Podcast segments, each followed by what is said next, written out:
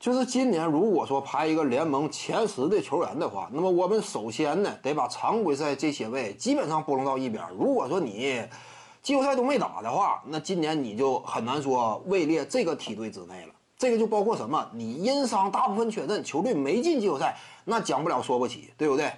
你包括斯蒂芬库里在内，凯文杜兰特在内，凯瑞欧文在内，他们如果说都打的话，整体位置肯定是低不了。但是考虑到他们没打。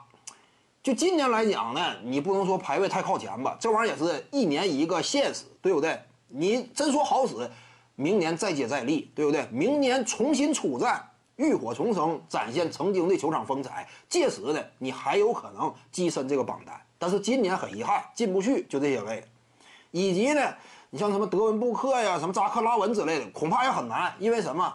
率领球队表现不利嘛。虽然说没有遭遇伤病，哪怕健康，你都。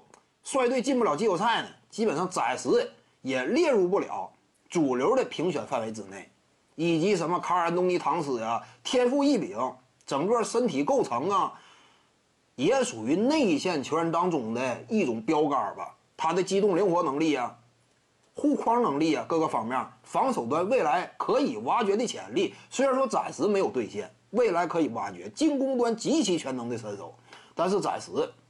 这个都得被排除在外，对不对？你屡战屡败嘛，季后赛当中啊，甚至呢，很多时候季后赛大门你都打不开呀。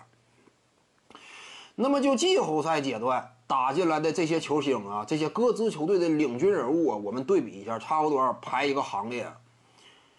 目前呢，排第一的还是勒布朗詹姆斯，他首先是球队的绝对领袖，对不对？大当家核心，这点至关重要，享受了对面啊。绝对十足的防守注意力，在这种情况之下打出的表现极其稳健。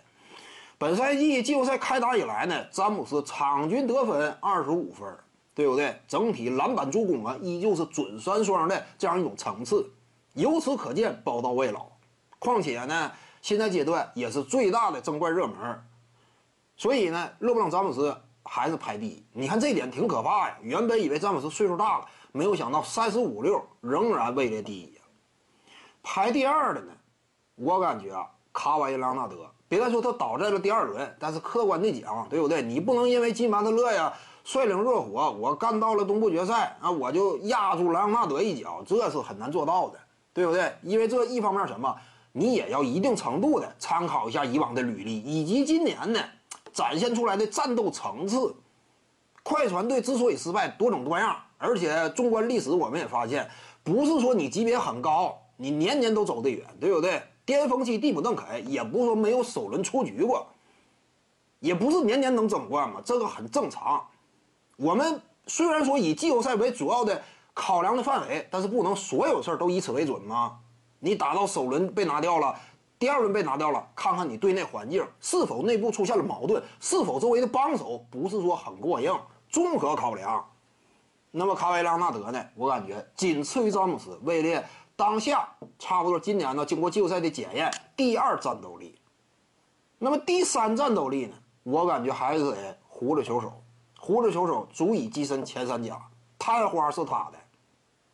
为什么？因为胡子球手他所在的球队呢，今年阵容情况极其畸形，而且队内的第二核心猛男呢，最近几年的履历检验，只要有他就是首轮。结果胡子呢，硬生生带着猛男干进了第二轮。这个已经不简单，对不对？在阵容啊如此劣势的情况之下，没有太多人可用，内线这块尤其捉襟见肘的情况之下，甚至还打赢了湖人一场，这都是非常难得的。最终虽然说败了，你也得佩服，就是胡子他往场上一站，这样一种进攻的影响力施加给赛场的真实价值，层次极高。因此，胡子球手啊，仍然是目前跻身前三。徐静宇的八堂表达课在喜马拉雅平台已经同步上线了，在专辑页面下您就可以找到它了。